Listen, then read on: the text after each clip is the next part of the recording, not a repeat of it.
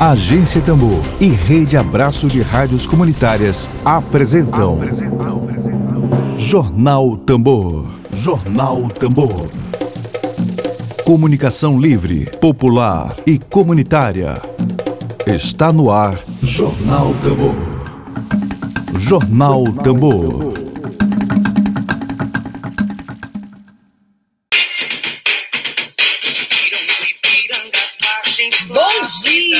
Dia, bom dia, bom dia.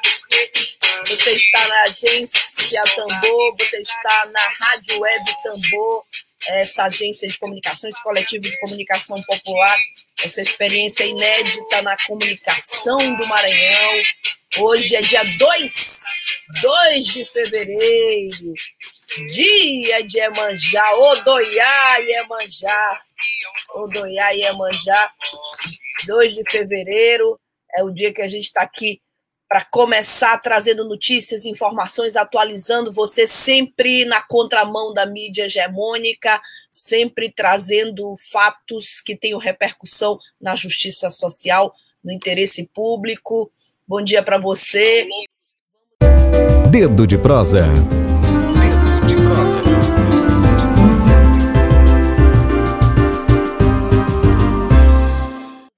Deputado Federal Bira do Pindaré, muito bom dia e seja novamente bem-vindo à agência também. Obrigada por atender ao nosso convite. Bom dia. Bom dia, Flávia. Bom dia, Emílio, toda a equipe aí do Rádio Tambor. É um prazer estar aqui com vocês. Perfeito. Sabemos que Brasília pega fogo agora nesse momento. Vamos tentar aproveitar ao máximo a sua presença aqui agora.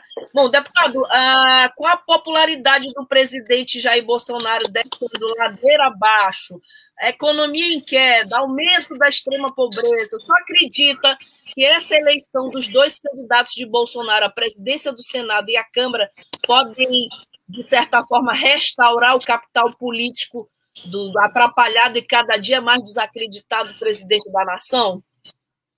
Não, não acredito nisso. Acho que o que vai definir os rumos desse governo é a avaliação que a população está fazendo sobre o seu comportamento, a sua postura, e todos estão acompanhando que, infelizmente, nós temos um governo que é negacionista, que não tem compromisso com os interesses públicos, é, que é irresponsável, em consequência, em todas as suas posições e é isso que a população está presenciando. Veja o caso da pandemia e a forma que ele negligenciou, por exemplo, a vacina.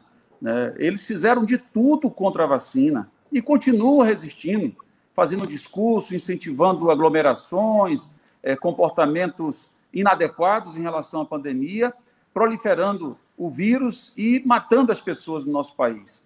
Então, essa é a realidade que a gente enfrenta. O pior dos vírus que nós temos hoje no Brasil chama-se Bolsonaro.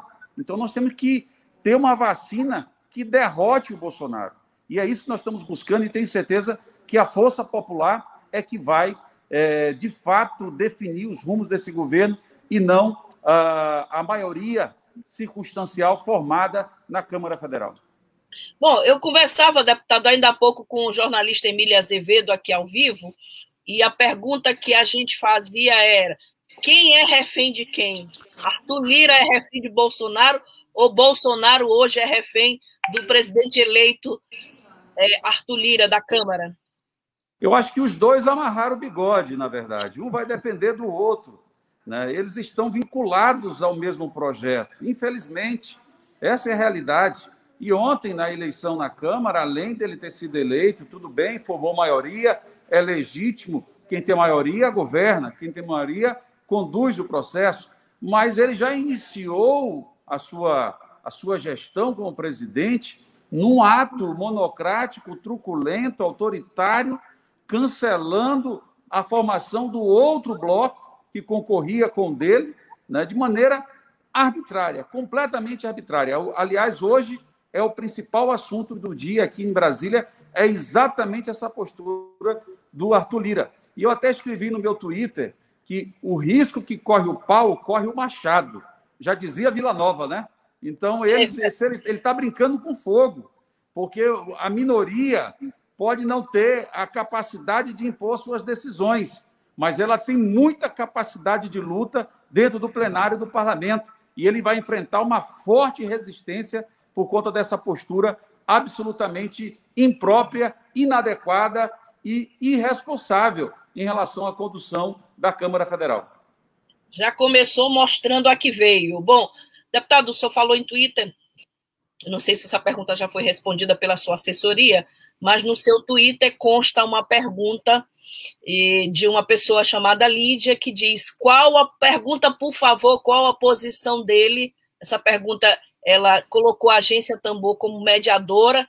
Pergunta, por favor, qual a posição dele, do deputado Bira do Pindaré, sobre os requerimentos de Júlio Delgado, do PSB, que permitiram o ato autoritário de Lira.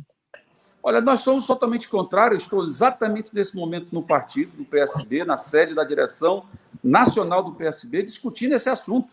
Para nós, uma pessoa como o Júlio Delgado já deveria ter procurado outro partido porque ele não tem alinhamento com o PSB. Ele está a serviço de interesses que são estranhos aos interesses do nosso partido. Portanto, ele não nos representa.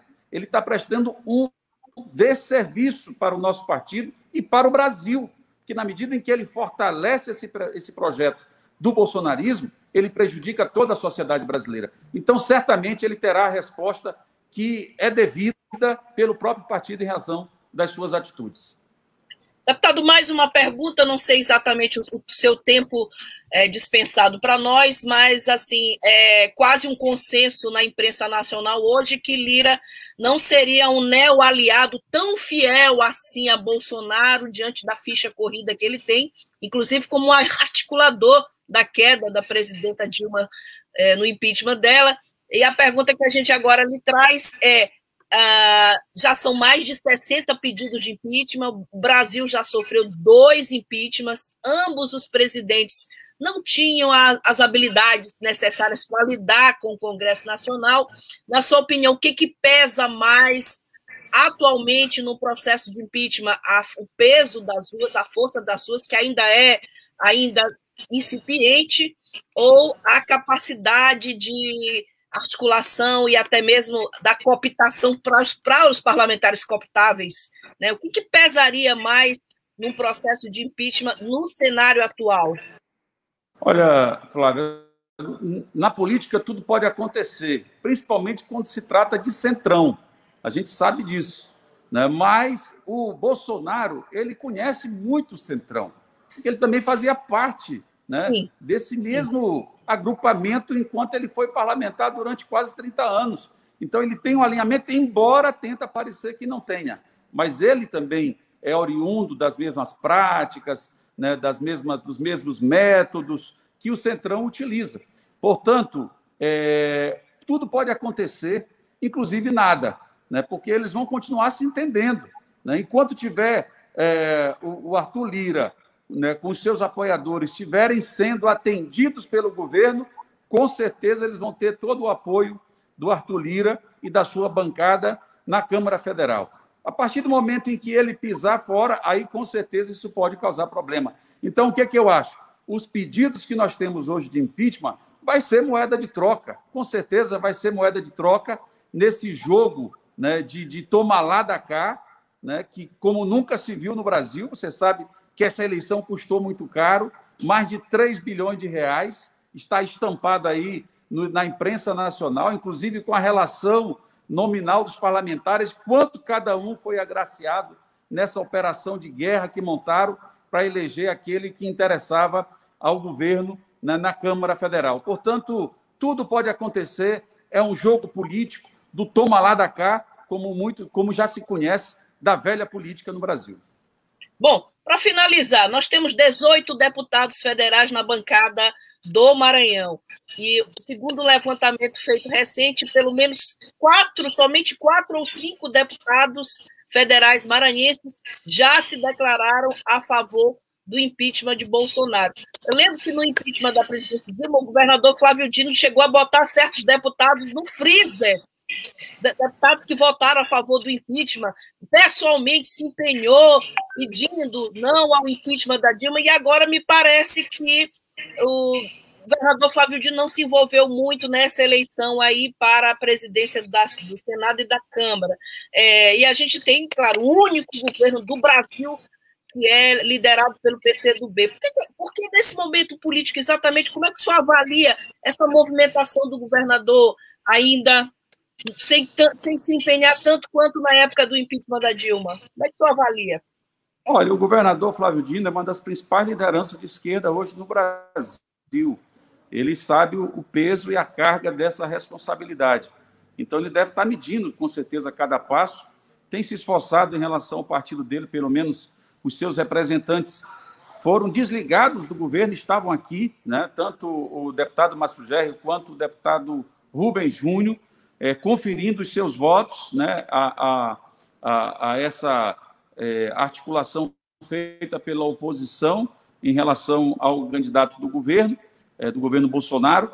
Então, eu tenho a impressão de que ele sabe exatamente o peso. Agora, nós temos que entender também que o governador Flávio Dino ele não é mais candidato a governador né? ele não vai para a reeleição. Então, há uma perspectiva diferente é, de relações dentro da conjuntura maranhense. Né? Isso abre divergência na base. Você sabe que a base do governo ela está dividida nesse momento dentro de um debate da sucessão do governo e ninguém sabe o que vai acontecer. A bem da verdade, é um jogo que ainda está no início né, do processo e até o final do ano nós vamos ter muita coisa aí para acontecer que nós não temos a menor previsão. Então, isso tudo eu acho que acaba é, mudando um pouco a configuração política e interferindo, inclusive, nessa dinâmica né, é, política que envolve o governador Flávio Dino. Mas eu tenho certeza de que ele vai se manter coerente aquilo que ele defende nacionalmente, que é uma postura antibolsonarista explícita. E isso nós temos que reconhecer. Perfeito. Eu vou só colocar a pergunta do companheiro, colega jornalista Ed Wilson, que faz parte da agência Tambor. Tem uma pergunta especialmente formulada para o senhor responder. Qualquer problema de áudio, por favor, me informe que eu colocarei novamente. Bom dia, Ed Wilson. Ao vivo, agência Tambor. Bom dia, Flávia. Bom dia para a audiência da Rádio Tambor. Bom dia ao deputado Bírio do Pindaré. Essa eleição para presidente da Câmara e para presidente do Senado já indica um ponto de virada que vai indicar daqui para frente a tentativa de reeleição do presidente Bolsonaro em 2022. Uma das, das linhas que, que, está posta é o, o, presidente Bolsonaro. Só um minutinho, um minutinho, é, deputado, um probleminha técnico aqui, mas já já a gente. Pronto, ah, pronto. O Senado já indica um ponto de virada que vai indicar daqui para frente a tentativa de reeleição do presidente Bolsonaro em 2022. Uma das, das linhas que, que, está posta é o, o, presidente Bolsonaro mandar furar o teto de gastos, né? E uma perspectiva aí de aprovação do Renda Brasil. E, segundo os analistas, não é uma, uma proposição alinhada com o interesse do ministro Paulo Guedes. Me pergunta para o deputado Biro do Pindaré é se no percurso da reeleição, o presidente Bolsonaro pode retomar o auxílio emergencial, por exemplo, e pode avançar no Renda Brasil, que seria uma, uma turbinação, assim, digamos, um Bolsa Família 2.0. Olha, Edwilson, primeiro prazer falar contigo.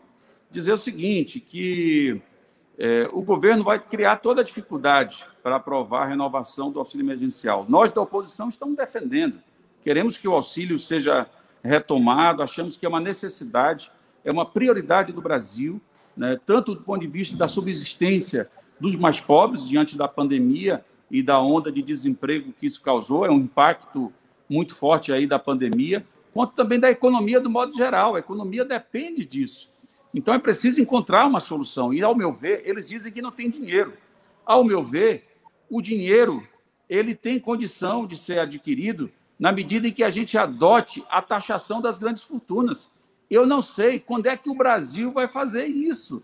A Argentina já fez agora, eh, há, pouco, há poucas semanas, a Argentina aprovou a taxação das grandes fortunas. Eu falo dos bilionários.